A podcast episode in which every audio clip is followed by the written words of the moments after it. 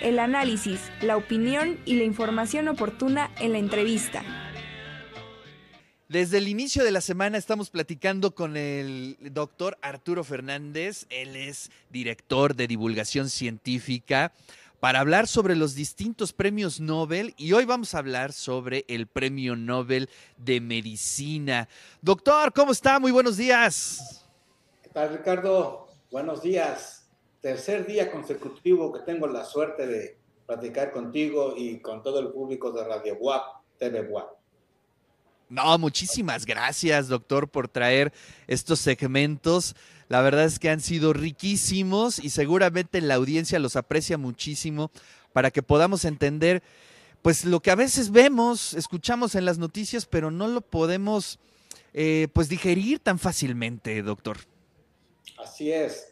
Sí, em, pues fue, ha sido una semana muy interesante. Hemos recibido muchos comentarios de, los colegas que han pasado eh, en esta semana a hablar contigo, Ricardo, en tu, programa tan, tan interesante, eh, tan bueno, de esto se trata. Y como ya lo comentaste, el lunes pasado hablamos del Premio Nobel de Física el día de ayer del Premio Nobel de Química y el día de hoy vamos a hablar de eh, la razón por la que le dieron el Premio Nobel de Medicina a eh, un grupo de investigadores muy, muy destacados.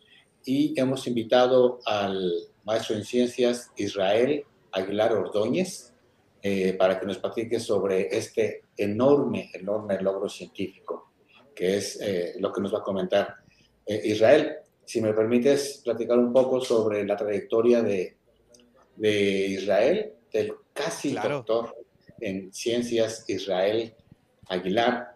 Él eh, terminó la licenciatura en biomedicina con nosotros, con, en, la UAP, en la, en la Facultad de Medicina, en la licenciatura de biomedicina de nuestra universidad, que por cierto es una de las nuevas, ya no está nueva, pero es una de las, de las unidades académicas eh, más recientes y que han tenido un desarrollo eh, bastante grande con egresados muy distinguidos, muy, muy eh, talentosos, como es el caso de Israel.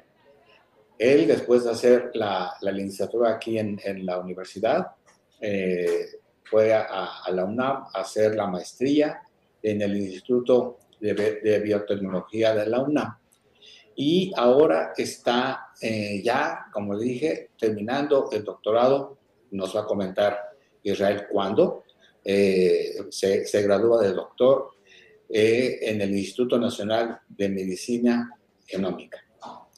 Además, él ya tiene un puesto de, de, trabajo en este instituto es el, el jefe del, del, Centro de Supercómputo, ¿sí? de ese Instituto de, de, Medicina Genómica, y pues es un personaje en este, en este lugar. Entonces, Israel, por favor, si nos quieres comentar cuál es la razón del eh, premio nacional, del premio Nobel de Medicina. Sí, muchas gracias, doctores. Gracias por, por invitarnos. Eh, es increíble el, el, hecho de que hayan dado un premio Nobel a la medicina, bueno, no, a la genómica humana como tal, que está relacionada con la medicina genómica, que es lo hago. A mí me cayó de sorpresa, seguramente al doctor Svante Peibo no le cayó nada de sorpresa. El otro día, igual en una entrevista para, para, para la UAP, me preguntaban si, si había sido como inesperado. Y, yo creo que cuando vemos la trayectoria del doctor Peibo, que, fue juntando premio tras premio tras premio, seguramente no es tan inesperado. Eh, al doctor Peibo le dieron el premio por sus descubrimientos respecto a los genomas de homínidos extintos y la evolución humana.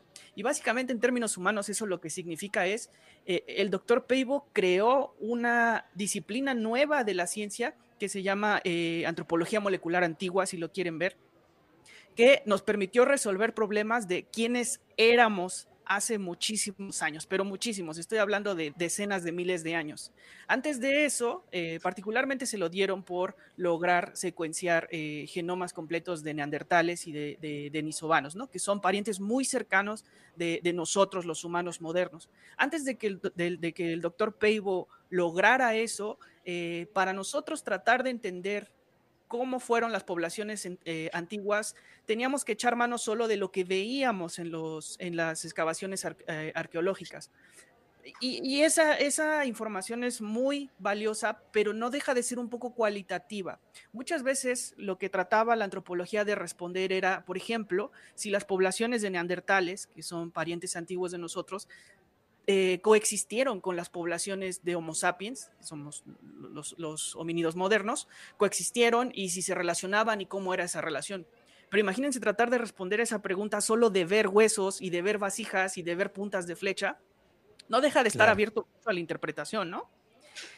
Lo que el doctor Peibo durante sus... Él, es, él fue estudiante de medicina y durante sus estudios de medicina él decía, bueno, y si yo pudiera extraer el DNA, empezó todo como extraer el DNA de momias de Egipto, y después llegó al Neandertal, pero si yo pudiera extraer el DNA de estos restos antiguos y lo pudiera comparar con el DNA en los genomas de las poblaciones modernas o de otros restos antiguos, yo podría decirles si se, relaciona, si se relacionaron o no, qué tan cercanos como poblaciones estaban.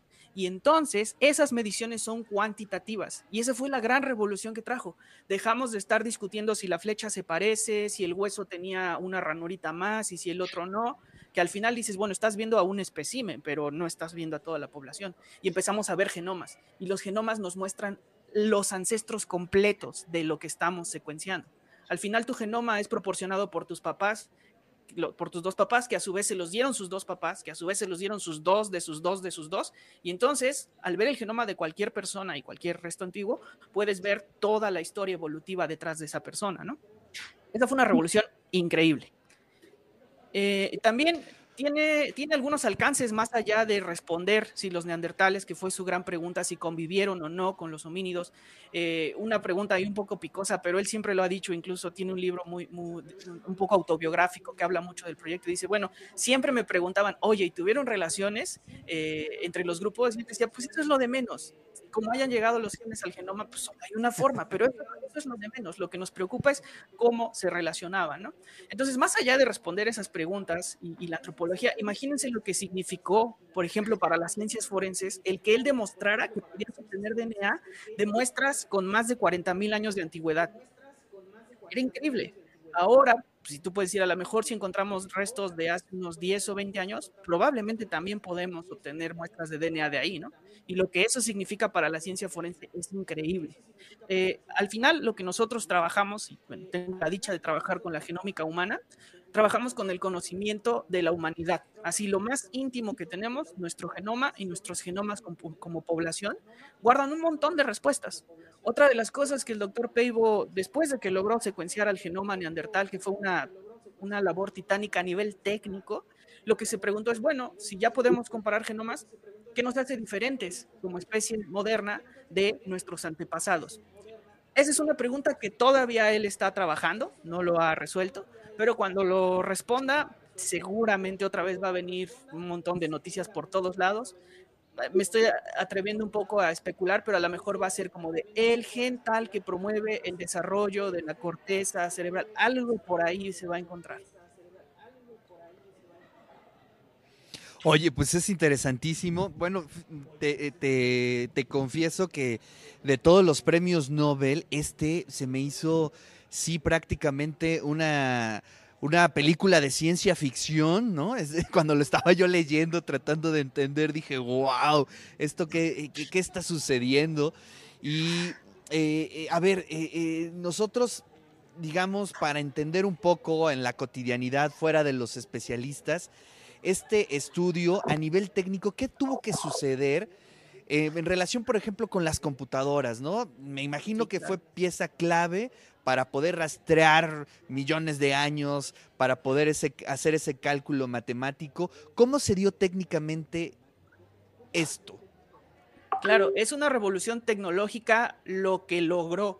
Y, no olvidemos que lo logró a partir de algo que él se le ocurrió y dijo, a mí me gustan las momias, a mí me gustaría poder secuenciar su genoma, pero para que eso pase tengo que lograr que uno, poder extraer el DNA. Dos, poder secuenciarlo, que básicamente es tomemos un pedazo de tejido, saquemos los ácidos nucleicos y ya existen eh, máquinas muy modernas que te empiezan a decir con letritas cuáles son los pedacitos del genoma que tú tienes o que estás analizando. Pero tú vas a tener billones de letras y vas a tener millones de pedazos. Y en ese punto se vuelve a armar un rompecabezas.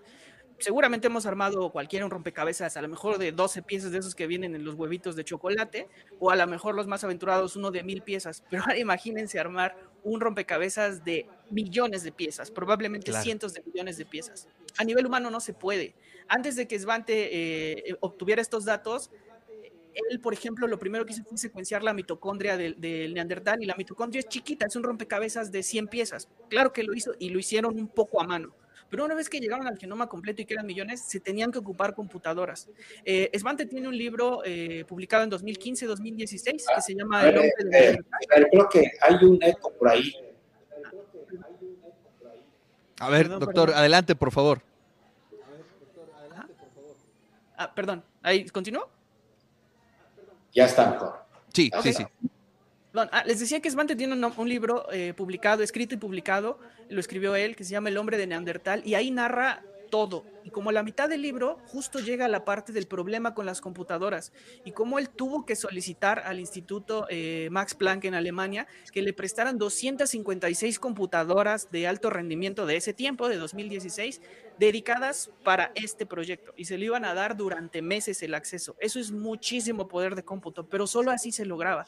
Y, y el problema técnico es bien sencillo, si lo pensamos. Era un rompecabezas y había que acomodar millones de piezas, pero lo logró lo más interesante de esto es que gracias a ese problema que él se topó, las computadoras que usó y los algoritmos que desarrolló para eso, después esos algoritmos los ponen al público para otros científicos. Y por ejemplo, si se estudiaran restos eh, antiguos aquí en México, tan antiguos como esos, ya no tenemos que desarrollar el algoritmo. Ya existe y podemos ahorrarnos mucho tiempo para solo meter nuestros datos y tratar de reconstruir la historia ahora de nuestra región. Pues qué maravilla. Oye, a ver, en términos médicos, eh, este avance, ¿cuál sería su repercusión? Pues a mediano plazo, a largo plazo, es decir, rastrear esos eh, genes podría ayudarnos a eh, prevenir, a tener un conocimiento en torno a ciertas enfermedades. Aquí ya entramos al terreno de la medicina genómica, que está basado en cuando conocemos genomas, podemos tratar de encontrar genes que cambian entre alguna persona y otra, y si esa otra persona resulta que, por ejemplo, un, ejemplo que va al tema, eh, desarrolló COVID severo, entonces podrías especular que gracias a sus cambios en el genoma lo vivió así. Y es muy buena la pregunta porque uno de los últimos reportes del doctor eh, Peibo hace un par de años, cuando la pandemia estaba en su pico y todo el mundo publicaba sobre COVID, fue que él, encontró, que él encontró una región del genoma en humanos modernos que se parece mucho a, los regiones del genoma neandertal que él secuenció y que las personas que tenían ese pedacito del genoma respondían diferente a la infección por COVID. No quiero ser sensacionalista, no es como que se salvaban o morían más, pero sí había una ligera relación. Entonces, al final, sí eh, podemos encontrar estos pedacitos de DNA que vienen de poblaciones ancestrales y decir, gracias a ese pedacito respondemos diferente, por ejemplo, a un microorganismo, a una infección. Una de las áreas que también despegaron gracias al estudio, a los estudios del doctor Peibo fue eh, la paleobiología de microorganismos. Hay una intención por ejemplo, de estudiar eh, restos antiguos antes de la plaga, por ejemplo, de la peste negra, y ver cómo era su genoma, y luego compararlo con genomas después de la peste negra. Y podemos especular que los cambios grandes que veamos a nivel de genes del sistema inmune tal vez se debieron a que nos enfrentamos al evento catastrófico como lo fue eh, una pandemia de ese nivel. Pues qué maravilla, ¿eh? qué maravilla y gracias por la explicación. Eh, Israel, te mando un fuerte abrazo y bueno, pues doctor Arturo, pues estamos ahí avanzando en los premios Nobel. Le agradecemos muchísimo. Mañana nos toca el de literatura. A ver qué, qué nos dice Juan Carlos Canales en torno al Premio Nobel de Literatura. Permíteme comentar una, una cosa, por favor, Ricardo. Adelante, doctor, por favor. El día, de hoy, eh, el casi doctor en, biotecnología, ¿se le llama así? ¿Cómo, cómo se llamaría tu, el título de tu doctorado? El doctorado es en ciencias, eh, eh, ciencias bioquímicas, pero en la práctica pues es en genómica. Ok. Bien, eh, en un mes se, se, gradúa, se gradúa de doctor Israel. El día de hoy, en la Facultad de Medicina, a las 12 del día, ya menos de un par de horas, Israel va a presentar una plática sobre el premio Nobel de, Medicina hablando principalmente de lo que él desarrolla con estudiantes de nuestra universidad.